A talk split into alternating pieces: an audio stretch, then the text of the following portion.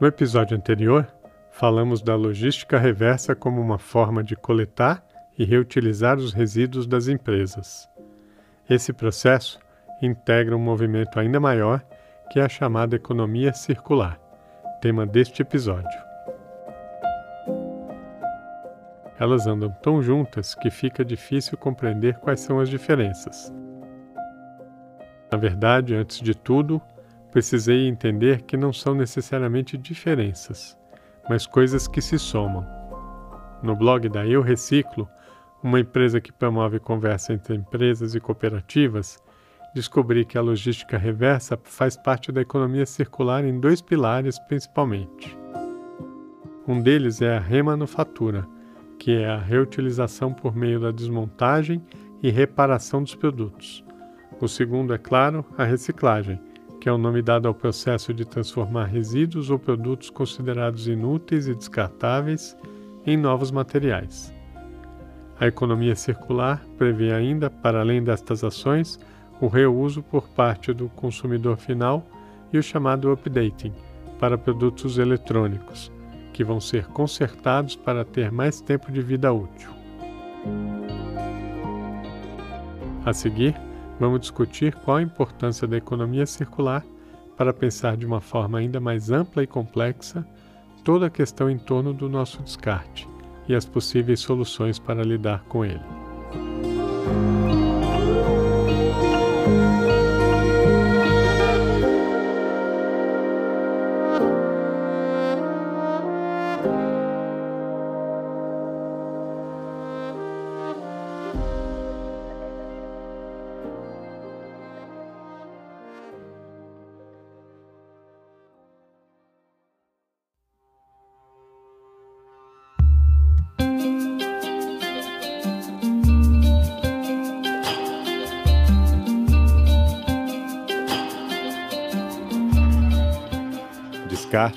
É o nome do documentário que eu, Leonardo Brant, fiz para iniciar uma conversa inconveniente e difícil, mas urgente, sobre o lixo. A maior e mais problemática das invenções humanas ocupa e afeta cada vez mais espaços no planeta.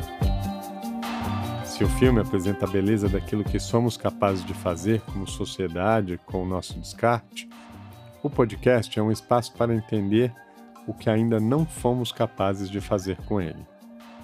Por isso, convidei outro documentarista, o Vinícius Bopré, para mergulhar no material bruto do documentário e juntos vamos iniciar uma nova conversa sobre lixo, aqui no Descarte, o podcast do filme ou filme em versão podcast.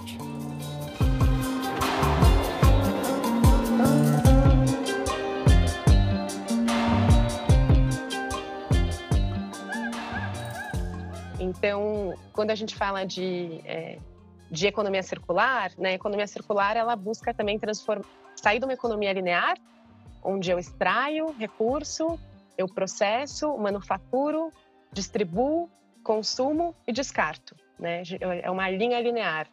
E a economia circular ela busca fazer com que isso seja é, fluido, né? com que o, o resíduo ele volte para a cadeia. E para isso, ou eu gero menos resíduo, ou eu crio resíduo que é compostável ou que é reciclável. E a gente tem inteligência para isso, a gente tem tecnologia para isso. Né?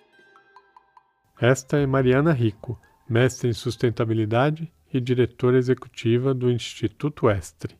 E aí acho que também vale falar que a, olhando para esse lugar de transformação, acho que de mindset mesmo, é, a gente é a única espécie humana deste planeta que gera lixo. Lixo é uma coisa do ser humano, né? Não tem uh, nenhum animal gera lixo, né? Nenhuma nenhuma planta, nenhuma árvore gera lixo. Eles geram sim resíduos que são incorporados no seu ciclo natural. Então a natureza é circular por si só.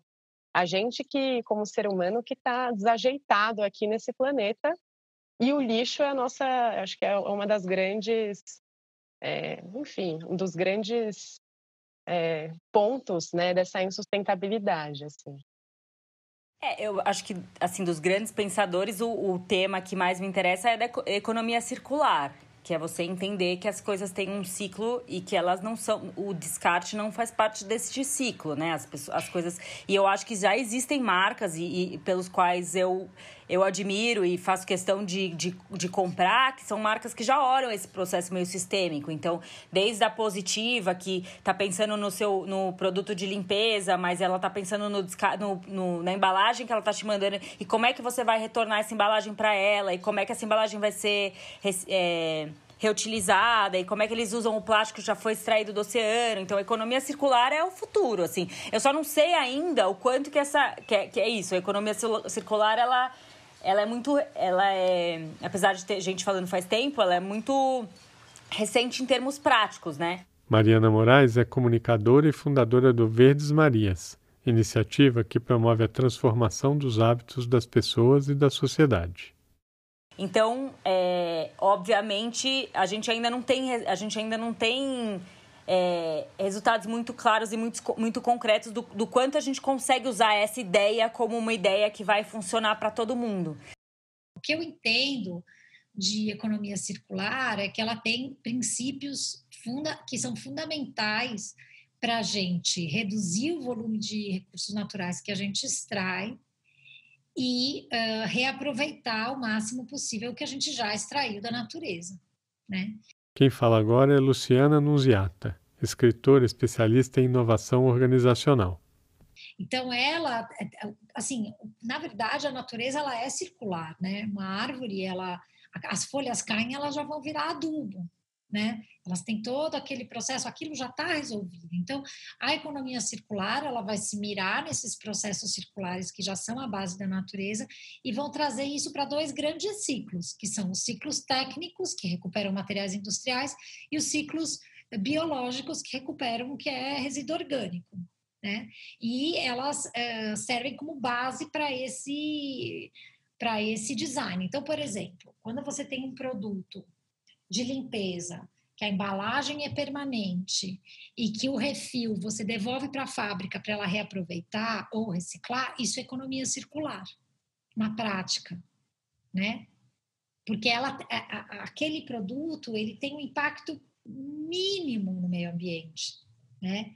E, e aí quando você tem essa mesma essa mesma empresa, por exemplo, fazendo ações de recuperação ambiental, fazendo ações de educação ambiental, você pode considerar que ela está trabalhando já na chave regenerativa, né? Porque ela não só não gerou impacto, mas ela está fazendo ações que ajudam a regenerar. A economia circular, ela é uma, uma um design ético.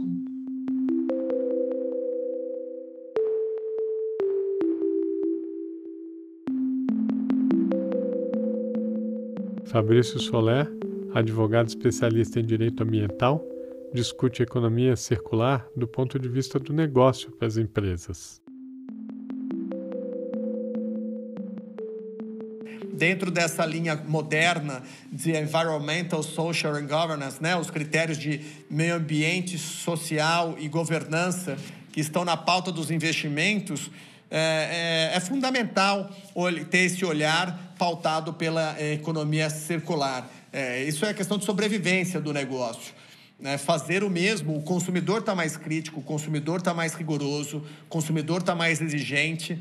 Então, ele faz com que as empresas se movimentem nessa linha da economia circular de forma a, a, melhorar os produtos, melhorar as suas embalagens, a concepção, o seu posicionamento, a sua, a sua contrapartida para a sociedade, as medidas que hoje as empresas têm entregue né, na, na em, em, programas, sejam de responsabilidade ambiental, de responsabilidade social, com o entorno.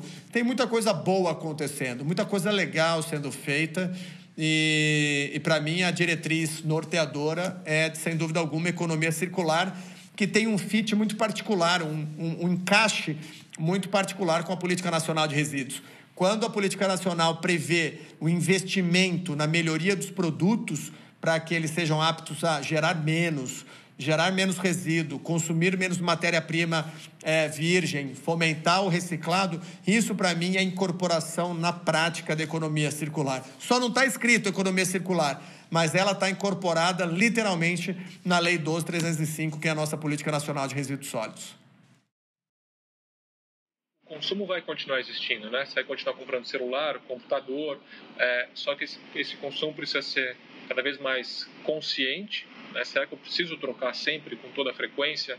Será que é, é um tema importante, por exemplo, hoje em dia, quando você vai é, desenvolver um produto, por exemplo, um celular, é, um tema que eles já olham é a, a reciclabilidade desse material. O que, que, é isso? Eu consigo separar a tela dos componentes, da placa, disso, daquilo, para reciclar? Então, você vai ter que desenvolver alguma coisa, isso daqui tem, ele tem que ser é, passível de reciclagem. Fernando Beltrame é sócio-presidente da Ecaplan, consultoria em sustentabilidade. E o outro item de você trabalhar, putz, será que isso é, no meu no meu próprio celular, será que ele pode ter itens vindo da reciclagem? Então isso é, isso é, isso é muito importante. Você, é, a hora que você estiver produzindo uma garrafa de vidro, que ela veio de outra garrafa de vidro, putz, então isso está tá, tá funcionando. Você não está só extraindo os recursos da natureza. É, por isso que uh, da economia circular é muito importante esse conceito, porque às vezes as pessoas falam assim, ah, eu tenho uma garrafa PET e eu achei muito legal, quero fazer um painel de flores, de plantas na minha casa com garrafa PET, daí a gente está reutilizando ou na, na escola vamos fazer um canteiro de garrafa PET e vai solucionar o problema da garrafa PET. E a gente fala, não, o, o, o ideal é esse produto voltar a ser ele mesmo. Porque se a garrafa PET não volta a ser garrafa PET, você continua tendo que extrair da natureza petróleo ou outros materiais para produzir ela.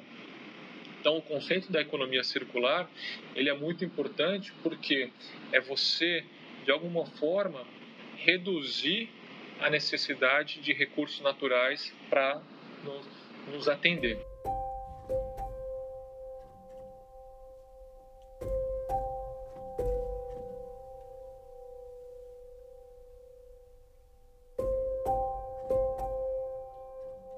Confederação Nacional da Indústria divulgou dados que mostraram que 76,5% das indústrias desenvolvem algum tipo de economia circular.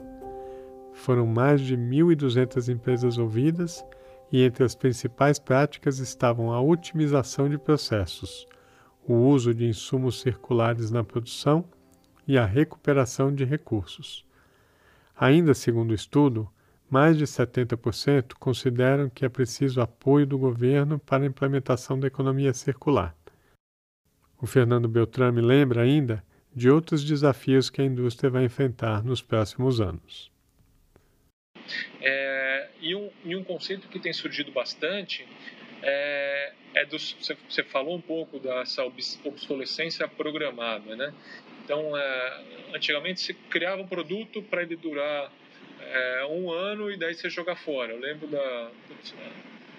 A minha mãe, ela teria a máquina de lavar a roupa dela lá de 20 anos ou a geladeira de 20 anos funcionando hoje ainda. E às vezes você compra uma que no, em um ano e meio, dois anos já está dando manutenção. É, mas esse, esse conceito do produto estragar rápido, ele tem cada vez, ele tem as pessoas têm mudado. Ele, ele, começa a fazer a conta que vale a pena você pagar um, um valor X mensal, é, uma, um valor mensal. Eu não, preciso, eu não preciso comprar esse, esse computador. Às vezes, em vez de eu desembolsar 2, 3 mil, 4 mil reais para comprar um computador, eu posso pagar um valor, uma mensalidade, que daí, depois de X anos, a empresa é, coleta esse computador, é, atualiza esse computador e devolve ele de, de alguma outra forma. Então, é você trabalhar essa é, circularidade. Não, eu acho que é. é. Sem dúvida alguma, obsolescência programada é, um, é uma frente também trabalhada e acho que está nesse, dentro desse macro conceito de economia circular.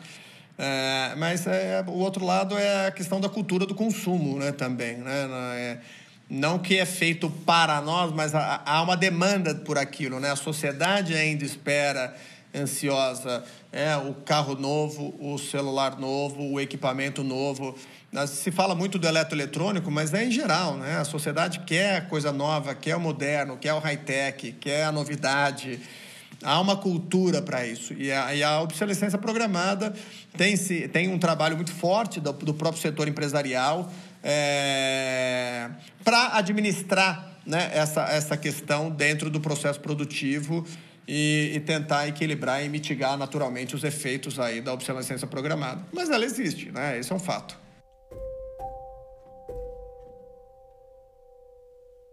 André Palhano, fundador da Virada Sustentável, acompanha de perto a forma como as empresas enxergam o tema.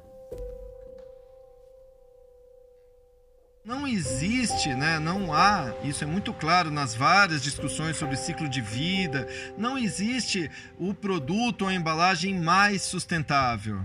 Isso não existe, não é o plástico, nem o vidro, nem o alumínio, nem o papelão. Existe sim para cada aplicação, para cada necessidade, né? seja uma embalagem, uma prótese médica, uma, enfim, existe o melhor produto para cada condição, né? E o que eu vejo a indústria fazendo, Léo, é tentando entender e fomentar né, as cadeias de reciclagem, até porque as cadeias de reciclagem vão ser, num futuro muito próximo, isso lá fora já está acontecendo de maneira importante, um novo negócio um novo business, né? Então as empresas não estão fazendo isso é, apenas porque, ó, oh, somos boazinhos, queremos mudar o mundo. Não, isso é uma exigência que vem do consumidor, é uma exigência que vem do mercado, é uma exigência que vem dos grandes investidores, vide, né, as pressões que a gente tem visto aí em relação a outro tema que é a Amazônia, né, mas grandes bancos, investidores, acionistas pressionando nesse sentido, né?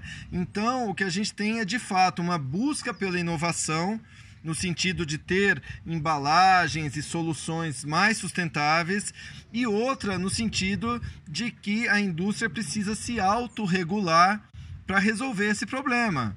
Né? Porque, obviamente, né, quando você tem um problema dessa magnitude, o seu próprio negócio, a sua própria sobrevivência está em risco.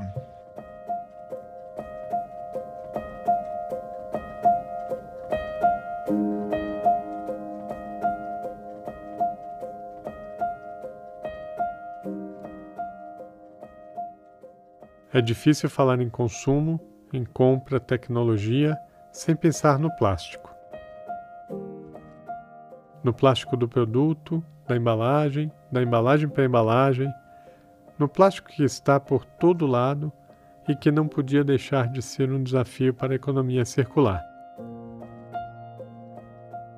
A Aline Matuja, que é engenheira sanitarista e ambiental, acredita que é fundamental começar pela eliminação de produtos de uso único, como forma de lidar com esse volume imenso de plástico que produzimos para depois descartar.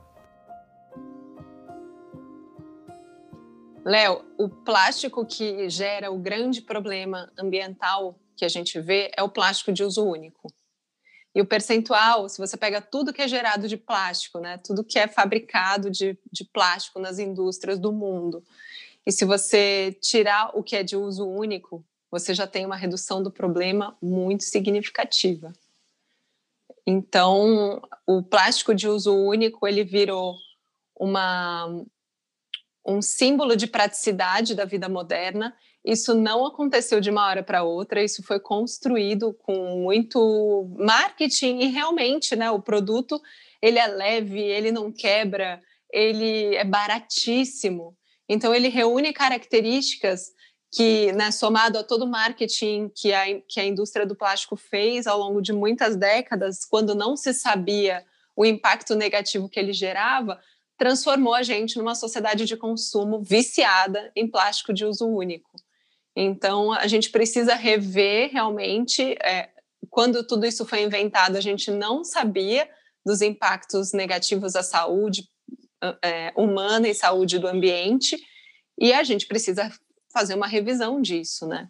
Urgente. Isso eu acho que é urgente, até porque a maior parte desses plásticos de uso único não são reciclados na nossa cadeia, no nosso mercado de reciclagem. Então, alguém precisa dar uma solução para isso. Mas a gente tem visto muita inovação relacionada ao plástico e à reciclagem do plástico e à formação dessa estrutura. Tá, pode demorar um pouco, mas vai acontecer.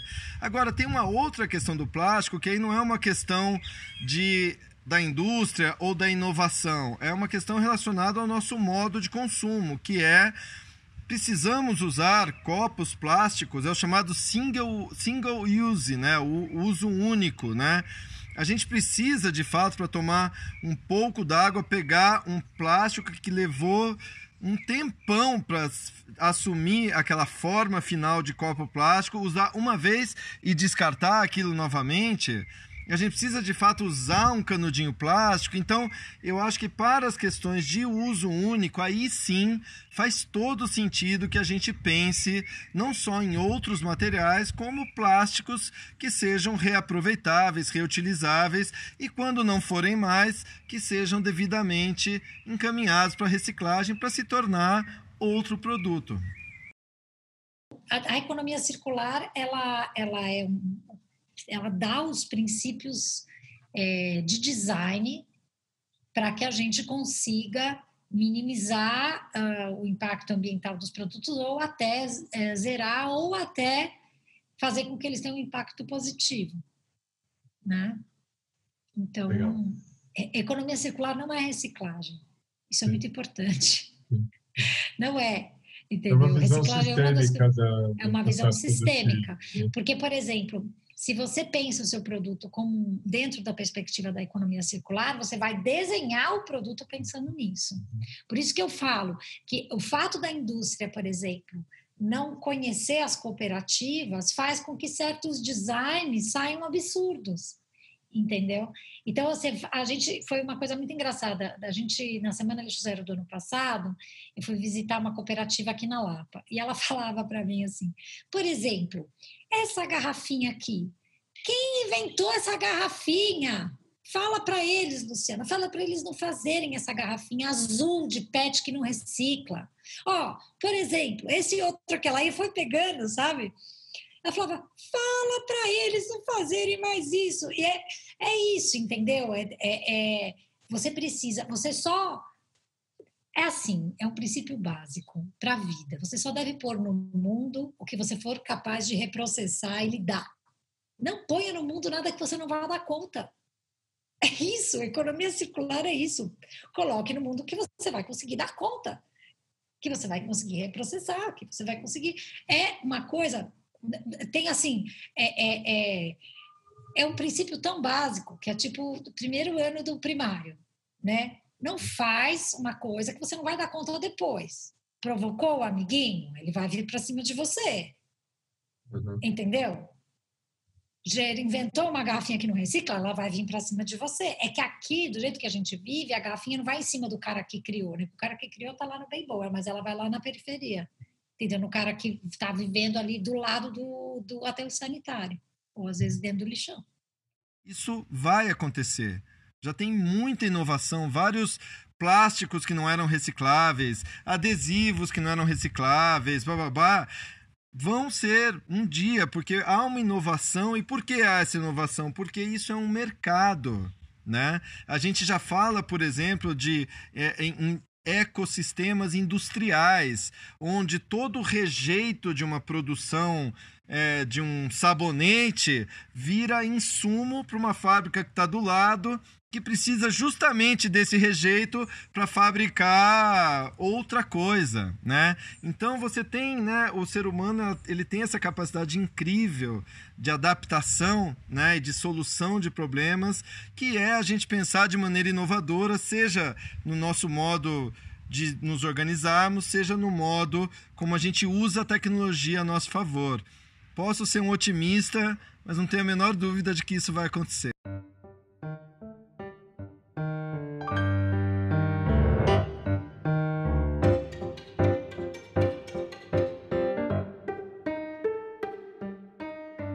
Discutimos os conceitos e algumas das formas para aplicar a economia circular. Mas não dá para deixar de pensar que, para isso tudo funcionar, a gente precisa repensar nosso modo de vida. Nós, como pessoas e como sociedade, na maneira como nos relacionamos com o consumo e com as coisas. O Fernando Rossetti, consultor sênior na Rios Partner, acredita que o principal obstáculo da economia circular é justamente isso, o modelo econômico o modelo econômico está errado, porque ele concentra. A gente está vendo, a gente está num momento histórico de concentração de renda. Né? Na pandemia, os bilionários dobraram a, a, as suas fortunas. É, é, muito chocante isso, porque um, aqui, pela primeira vez aqui no sul da Bahia, no meu trabalho, faz cinco anos que eu estou aqui, a gente teve que fazer assistência na pandemia, está fazendo, distribuindo cesta básica, que as pessoas estão com fome aqui. As pessoas, o turismo parou, a economia parou e as pessoas estão com fome, as famílias estão com fome e os bilionários estão dobrando os seus bilhões. Uh, então tem alguma coisa seriamente errada nesse modelo econômico para além. O lixo é, é, é um sintoma disso quase. E, uh, claro que tem que ser focado a questão do lixo, mas uh, a maneira como a gente lida com o lixo é um sintoma de, um, de uma economia, da maneira como a gente organiza a nossa economia. Se a gente caminhar para uma economia circular, onde você tem uma visão de que o pequeno é importante e que a divisão do bolo não é depois que o bolo cresce, você cresce o bolo dividindo, uh, não vai resolver. Então, economia circular me parece um caminho super legal, mas não é só a economia. Tem o social, tem o ambiental, tem a questão dos pequenos e médios produtores que não podem ser eliminados nesse processo, porque a sociedade vai continuar insustentável, mesmo que não gere tanto lixo quanto está gerando hoje.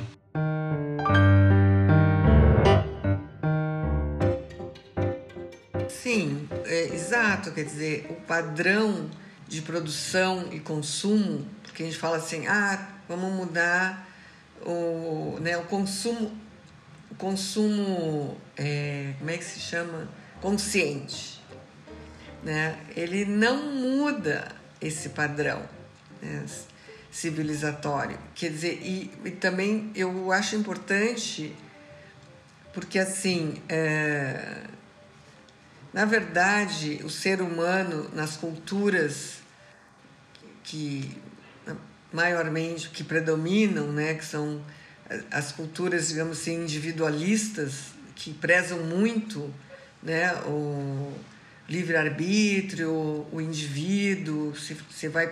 E mesmo outras culturas, né, a própria China, que eu conheci, que tive a oportunidade de estar lá e conhecer e ler um pouco, que apesar de ter todo um padrão, uma história civilizatória né, coletivista, por assim dizer, ou mais comunitária, né, é, ela também se deixou capturar por esse viés do, digamos, da atração, do desejo de ter, né, de adquirir, adquirir, adquirir bens como sinônimo de qualidade de vida, da boa vida, né, de nível de vida.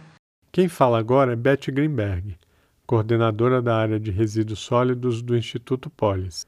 Para ela, é a desigualdade que mais uma vez pesa na balança. A, a, a dificuldade né, para passar por um padrão civilizatório do que nós gostamos agora de chamar de o bem viver, né, e o, o, o, o bem viver que uh, tem um cuidado, né, olha o interesse público, os bens coletivos planetários como bens dessa coletividade planetária, ele é incompatível com as culturas né, que são individualistas e por serem individualistas têm uma fragilidade muito grande, porque eu sozinho dentro da minha casa eu não tenho potência de ação né, de, de me sentir parte de um, de um todo, de, um, de uma comunidade maior. Então, isso me fragiliza, e ao eu estar né, fragilizado na minha condição de ser humano, sobrevivendo, levantando seis da manhã, sete da manhã, e trabalhar, entregar toda a minha energia, toda a minha criatividade, todo o meu potencial de existência, vida, sentido de vida para oito horas num local fechado, num trabalho que é fragmentado, e depois gasto uma, duas, São Paulo pode se gastar três horas para ir, três para voltar, dependendo da distância onde o trabalhador mora. Se você pega a massa das pessoas que não são elite, que não tem né, uma liberdade de escolha de como vai produzir a sua vida socialmente, ela está capturada para satisfazer um vazio, um algo, uma necessidade humana de sentido através da compra de bens e produtos que são oferecidos, bombardeados pelo mercado quando você vai relaxar na TV à noite. Você vai ver uma quantidade de coisas, ou nas ruas, etc., que você vai ter essa sensação de que você, de autoestima e de uma vida com sentido se você estiver vestindo um tênis caro, uma roupa X, né? Se você tiver com o celular mais moderno, eventualmente quando puder ter um computador ou um carro, né? Enfim, e, e, e o sentido maior, quer dizer, o que que pode garantir, né? O tempo de lazer, de, do estar com os amigos, com família, ou com quem seja, de ler, de desfrutar, né? De refletir sobre a vida, enfim.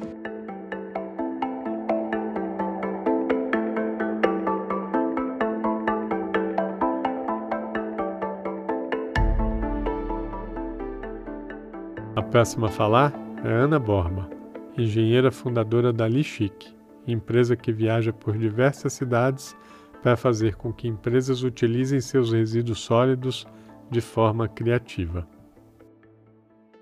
Eu penso assim, é, são tá tudo interligado, né? Realmente através do lixo dá para você conhecer uma cidade, os hábitos, né, daquelas pessoas e com certeza a gente está é, colecionando isso e, e pensando o quanto isso vai, vai sendo revelado com o passar do tempo, né?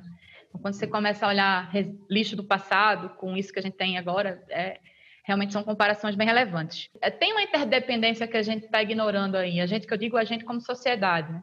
Uhum. E, e assim, a cada passo que a gente dá em, em, melhorar um quesito, seja ele na separação do lixo, é, sempre vai ter um passo a mais para ser dado, né? Então, eu fico imaginando o seguinte: é, todos esses números que a gente tem em contato. Né? Realmente você tem razão, quanto mais é, poder aquisitivo uma comunidade tem, mais lixo ela gera, né? E, e, fazer produtos com lixo, né? E fazer essa economia circular é um grande desafio, né? Porque a economia quer circular e ela já está até circulando para esses materiais, mas não para todos os materiais e vai demorar um tempo para que esses materiais se regulem, né? a gente também tem que evoluir na parte, é, no quesito do tipo de reciclagem que a gente faz. A gente faz uma reciclagem hoje que é mecânica, então a gente vê aí o avanço da reciclagem química, o quanto isso pode trazer de benefício para os materiais. Mas, assim, tem a ver com capitalismo, sim, com essa questão é, do poder aquisitivo, mas também tem uma consciência de produção que eu acho que ela tem que, elas estão, é, até por, uma, por um fator econômico, conseguindo evitar descarte, né? Você vê hoje o descarte está muito mais na casa da pessoa do que na indústria do cimento ou do, do, plástico até, porque os caras sabem transformar tudo em dinheiro, né? E não deixa sobrar nada e gerencia muito bem todas aquelas coisas. E aqui na nossa casa a gente está gerando terra, aterrando, aterrando, né? Através da coleta das cidades. Então assim, é, eu eu estou levantando nesse momento a, o mote do, da reutilização. Eu tenho o objetivo assim é de colocar a reutilização no mapa da cadeia do cuidado com lixo, porque hoje a gente só fala de reciclagem, né? E a gente tem aí uma economia circular que já prevê a reutilização e o reuso como, como alternativa. É, exato, e parece que só tem duas opções, né? Ou é capitalismo, ou é o socialismo, ou é o comunismo. E aí, não tem uma terceira, uma quarta, uma quinta, uma sexta, são só duas, né, também. Então, mas acho que o que você falou faz sentido e eu acho que é uma crítica super importante que a gente tem que fazer, principalmente quem trabalha com resíduo, com educação ambiental. É, mas, de fato, até o termo economia circular, ele traz economia, né? Então, ele acredita que tem uma solução dentro desse sistema que a gente já tem. É, e aí, realmente, é, enfim, realmente é difícil, é difícil falar, né? Se ele daria conta de resolver ou não. E, enfim, e eu acho que, é, enfim, acho que aí a gente entra em outras questões também. Mas eu acho que a, a, o jeito que a gente, assim, o lixo, né? Como eu falei, quem tem mais, mais renda consome mais, quem consome mais gera mais lixo. Então, quem tem mais renda gera lixo, automaticamente, né? Uh, e eu acho que é, é, um, é um desafio ambiental, que a gente tem a questão do lixo, Mas tem uma questão social aí também, né? A gente reforça uma injustiça social também, tanto em relação porque todo mundo, como vem do imposto, né? É, digamos, o, a gestão de resíduo municipal é, um, é a prefeitura que paga, é, e, não, e não tem uma, isso é muito doido, não tem diferente, por exemplo, da luz que eu consumo na minha casa, do gás que eu consumo na minha casa, da água que eu consumo na minha casa, quanto mais água eu consumo, quanto mais gás eu consumo, mais eu pago, é mais caro é. Quanto mais lixo eu gero, para mim, né, muda lá para conta da prefeitura, mas não muda nada, né? Se eu tiver um minhocário em casa, for super lixo zero, tal, eu não tenho nenhum incentivo também, né, para isso assim. Todas essas dificuldades de implementação passam inevitavelmente pelas desigualdades. Dá para dizer que a economia circular hoje ainda é seletiva. É o Fernando Rossetti que explica como ela mantém o um modelo de economia linear, que concentra não só o poder nas mãos das grandes corporações, mas também a narrativa em torno do tema. As pequenas empresas, claro, perdem espaço. Eu tenho duas visões conflitantes sobre economia circular. Uh, uma visão positiva que faz todo sentido, né? Economia circular, que é a gente não vai mais trabalhar com a economia linear de uh, extração, uh, produção e produção, consumo e descarte.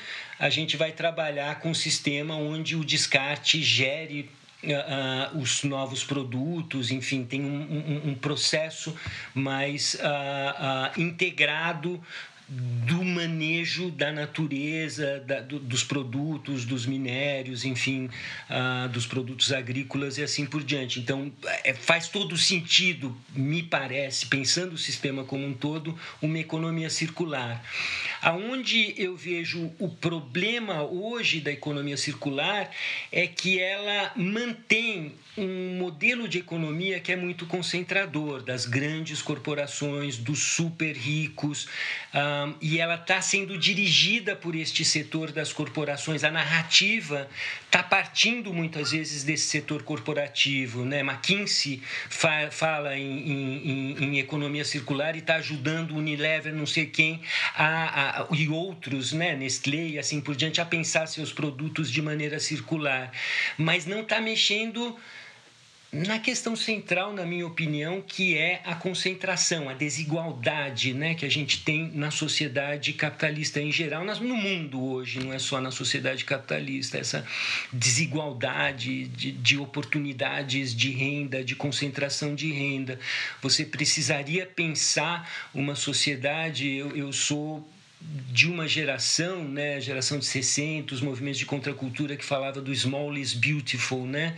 Quando a gente fala da produção agrícola familiar, como é que a gente migra do latifúndio para a produção agrícola familiar agroecológica, né? É muito difícil fazer isso no sistema que a gente tem hoje. Então, para mim, economia circular, se for só para reforçar o modelo de concentração de renda e de concentração econômica em, em, na mão de poucas pessoas, 3 mil, 4 4 mil bilionários no mundo, ah, e, na concentração na mão de pessoas ou de grandes empresas e, e matando as pequenas empresas, isso é insustentável, não, não vai resolver o problema da humanidade.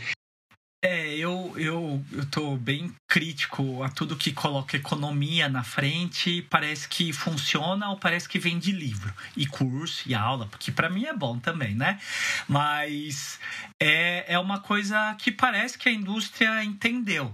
Esta é a voz de Marcos Nakagawa, professor com doutorado em sustentabilidade né? É, tem várias associações, como a Associação de Embalagens, que está levando isso muito forte, tem as academias trabalhando com essa temática, os nossos colegas profissionais de desenvolvimento sustentável nas empresas estão levando essa temática como uma coisa mais palpável, né? Porque ele, ele sai como naquela sua primeira pergunta, né? Dessa coisa macro, desenvolvimento sustentável, uma coisa muito é, 17 ODS, né? Parece uma coisa muito longe, uma coisa muito grande, parece até essas utopias, distopia de filme, de Thanos, né? Que para mim, para engajar na academia é bacana. Mais para uma cabeça mais pragmática, bottom-up, né? Que quer no final do dia ter é, é, um lucro, quer ter indicadores.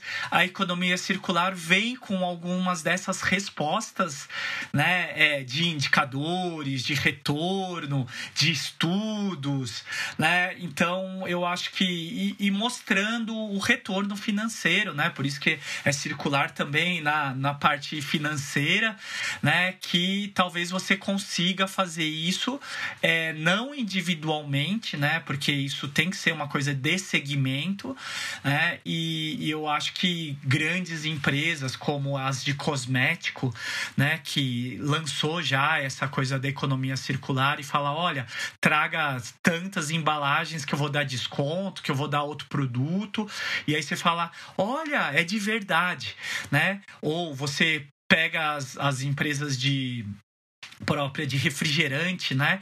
Estão é, colocando de novo a garrafa PET, o vidro e fazendo retornável, coisa que nossos pais faziam, a gente fazia, né? É, as próprias bebidas é, alcoólicas, né? E você fala, hum, acho que tá, parece que esse negócio de economia é, circular é de verdade, né? Porque quando você traz isso num processo, traz isso num produto, né? mesmo que ainda seja pouco, e, e, e para mim a crítica é, é, a velocidade disso, né? E a discussão com os meus alunos é que, ah, legal, e faz de uma linha de produto e o resto das outras 3 mil produtos que ele vende, né? É uma marca mega gigante, pega um, uma linha de produto e, e cadê o, o, o projeto para entrar nos outros? Não vou nem cobrar que dá para virar do dia para noite, né? Mas cadê o projeto do processo das outras linhas de produto, né? E aí a gente entra no greenwashing, né, na lavagem verde, a gente fala aí do diversity washing, social washing e vamos cunhar aqui nesse vídeo o resíduo washing, né? A gente pode até cunhar aqui começar agora desde o começo falar de resíduo washing, lixo zero washing, né? Pode cunhar aí alguma coisa de lavagem que tem muita gente fazendo, mas cadê o impacto e o planejamento a longo prazo? Questão da exploração espacial é, é, é, é, engraçado, dá até medo, né? Porque ela está baseada na economia linear. Eu, eu quero ir para Lua, eu quero ir para Marte para pegar minério. Aí eu vou pegar minério lá, trazer para cá, gerar produto. Aonde que eu vou descartar? Eu vou jogar, depois eu vou mandar um foguete jogar o meu lixo lá na Lua. Um, você continua com o mesmo modelo mental quando você pensa desse jeito, né? Uh, então é, é é, é, é o jeito de pensar que tem que ser transformado e uh, não só na educação, na cultura, né, as narrativas que a gente transmite e pelas quais as pessoas formam a sua identidade, as músicas, os filmes que eu vejo, a televisão que eu vejo, o, as séries que eu vejo uh, uh, na internet, enfim, se essas se esses produtos culturais têm novas narrativas e ajudam as pessoas a incrementarem a sua percepção e a desenvolverem uh, uh, identidades e posições no mundo mais sustentáveis, para usar uma palavra que está um pouco desgastada hoje, mas enfim, mais sustentáveis no sentido de preservação ambiental, uh, cuidado social, cuidado econômico, cuidado com a política, né? Se as pessoas não tiverem uh, isso, não vai mudar o sistema.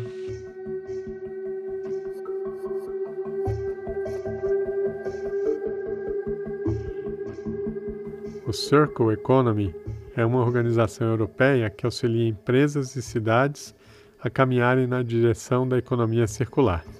É dela a criação do Circularity Gap Report relatório que mapeia a economia circular ao redor do mundo.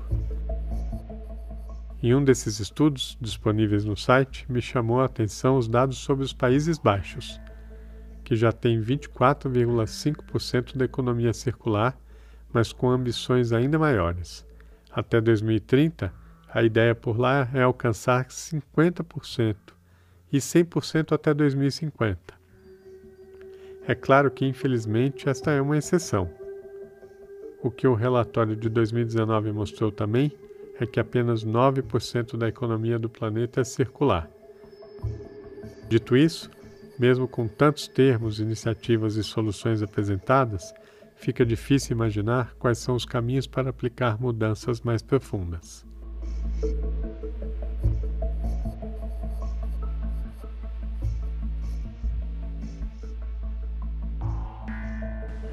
Muito difícil, assim, a economia circular também não é para todo mundo. produto positiva não é para ainda não é uma coisa que você fale geral e aberto. Então, eu acho que realmente, se, se a gente for falar de, de, de, grandes lances e de macroeconomia, se a gente for falar num âmbito muito maior, daí claramente é o governo taxando empresa. E acabou, assim. Essa conta. Se essa conta chegar no consumidor, é muita sacanagem, assim, sabe? De, digamos, é uma, uma conta muito injusta se ela chegar no consumidor, porque é claro que o consumidor com menos poder aquisitivo vai pagar uma conta gigante por um negócio que ele que ele, ele já é menos gerador, assim. É, a Mari Rico, que provavelmente você vai conversar e que trabalha no Instituto Extra, ela sempre fala isso, assim. No mundo inteiro, os mais ricos são mais geradores, mais descartadores, né? É, a, o, a relação de lixo está diretamente relacionada a poder aquisitivo. Então, eu realmente, é, eu prefiro, neste momento, como meu projeto, falar para quem tem a possibilidade de, de, de, reduzir o seu consumo e já está consumindo há muito tempo. Cara, você já está consumindo há muito tempo, diminui isso aí. Existe uma solução? Não, é aquilo que eu falei, a não ser que a gente crie um genocídio em massa, né? Existe uma solução eh, dentro do capitalismo e eu acho que é o que, né, essa locomotiva aí que está indo para esse abismo, ela está indo e aprimorando cada vez mais isso. Lívia Rumairi é geógrafa e fundadora da Global Ecological Transitions. Todo mundo trabalha dentro do capitalismo, não tem como. A gente não consegue é, não viver dentro desse sistema, né? É, todo mundo, seja lá numa ecovila, também tem suas conexões com o sistema lá fora. Uma ecovila lá não é totalmente autossustentável. A grande questão é que a gente ainda não inventou um sistema autossustentável, né? Ou um sistema que desaloje o capitalismo. A força que ele tem de estabilidade, daqueles elementos que eu disse, né? A constelação de poderes, a cultura, é, a forma de fazer, a, os regimes sociotécnicos que o sistema capitalista tem são muito robustos. Materialmente robustos, logicamente robustos. É uma cultura robusta. A gente ainda não conseguiu desalojar esse sistema. Mas existem também alguns microsistemas, como você falou, que apontam para caminhos. Eu não, não diria, como você disse, que a gente está experimentando, mas a gente está aqui na lida, é, tentando, acho que às vezes até meio que a forceps, é, nos despirmos desse sistema. Estamos arrumando as cadeiras no deck do Titanic. Então, assim, tem essa visão catastrófica da coisa, mas a gente tem que tomar muito cuidado com ela, porque ela também pode gerar uma postura de, bom, se o mundo está acabando, eu vou encher a cara. Entendeu? Tipo, então, já foda-se, né? É que a gente não tem, por exemplo, como tem os indígenas, os indígenas têm uma coisa muito preciosa, que é essa visão de ancestralidade e legado, né? É. Os orientais têm também. Né? Então, quer dizer, se eu penso que eu estou aqui de passagem para cuidar de, um, de, uma, de uma herança e deixar um legado que não seja grana, se eu penso nisso como alguma coisa mais ampla, eu estou num outro lugar do ponto de vista existencial, do ponto de vista de educação, né? Se você pensar, por exemplo, nos queixos do Peru, eles cultuam as montanhas. Para eles, o ser mais antigo do lugar é a montanha. Então, por exemplo, o Pico do Jaraguá, em São Paulo, seria o nosso guardião, é o nosso avô, a nossa, é o ser mais antigo desse lugar.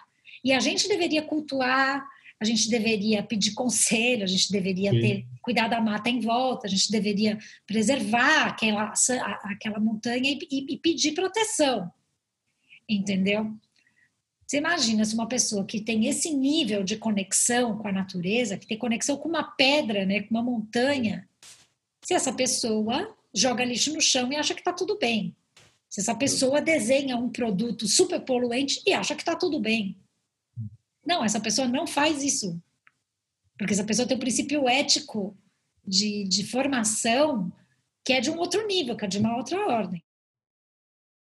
Ailton Krenak, líder indígena e escritor, não se diz convencido com os termos e as conversas em torno do tema.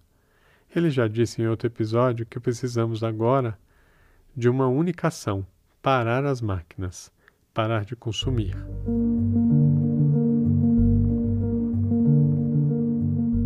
Sustentabilidade para ele é um mito. Não podemos mais sustentar o sistema como ele é hoje. Não precisamos mais discutir ideias.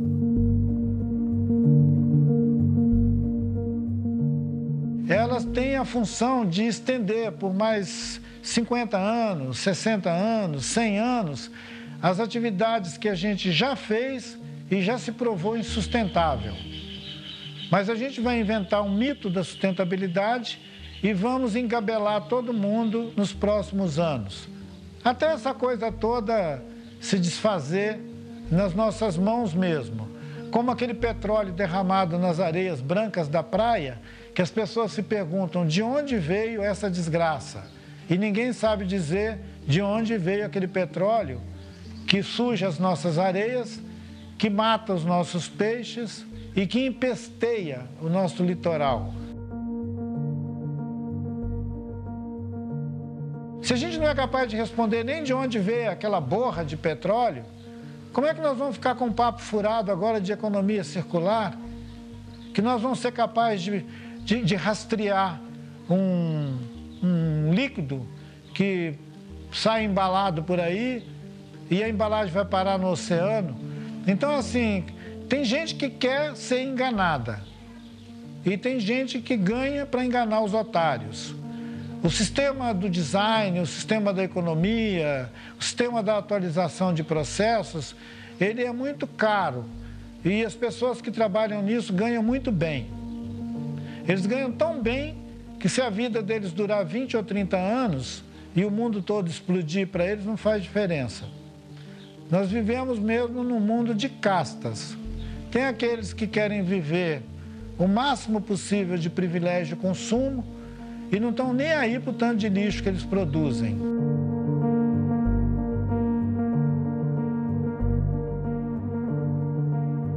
É até difícil, né? É, a gente acaba falando muito mais do problema, assim. É, enfim, a, a linha que eu, né, que eu atuo hoje, que eu acredito muito, mas que é mais no longo prazo, no médio e longo prazo, é, é uma linha de educação. E é uma educação é, que a gente fala que é uma educação crítica emancipadora, né? É uma educação ambiental que não olha para a pessoa e fala apague a luz, gere menos lixo, compre menos. É, é uma linha de educação ambiental que faz as pessoas pensarem, refletirem e, e que busca também cuidar das nossas necessidades humanas de pertencimento, de conexão, de escuta, de cuidado, é, enfim, para a gente olhar para o lixo, né, para o lixo, para o resíduo, para problemas socioambientais, a partir de um olhar mais amoroso com o próprio problema e com a gente mesmo.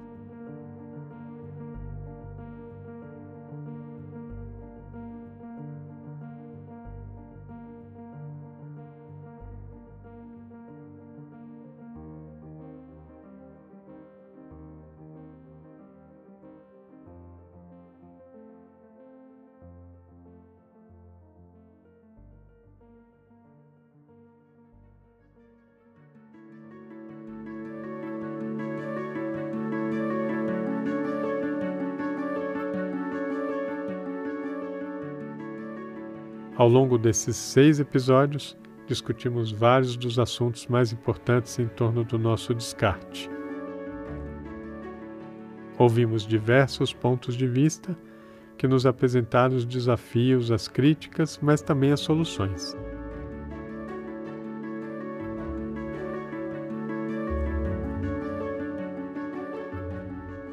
No próximo episódio, o último, vamos enfim dar espaço às utopias. Chegou a hora de tentar olhar para frente e mapear a rota para essa sociedade que precisamos ser. Vamos discutir o papel da arte e da educação para transformar a cultura do lixo e tentar descobrir se um dia vamos viver num planeta lixo zero. Nos encontramos lá. Até a próxima.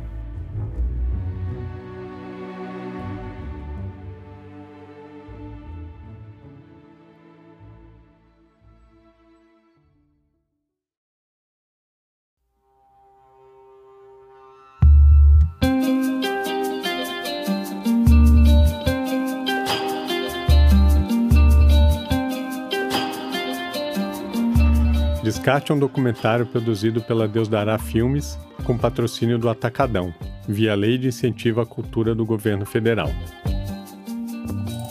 O filme está disponível em diversas plataformas de streaming e o podcast continua no seu player preferido. São sete episódios para discutir com bastante profundidade os principais temas em torno do nosso descarte. A direção é de Vinícius Beaupré. Coloca fogo no meu corpo, não. Minha imundice vem do seu quintal. Reciclo o olho do seu vendaval, teu bem, teu mal. Me traz um copo d'água e a paz de Deus dá.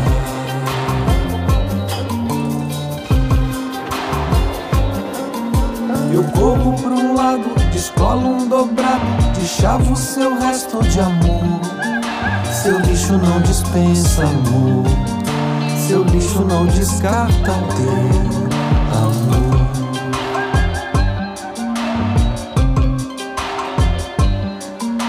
Eu corro pra um lado, descolo um dobrado, deixava o seu resto de amor. Seu lixo não dispensa amor, seu lixo não descarta teu amor.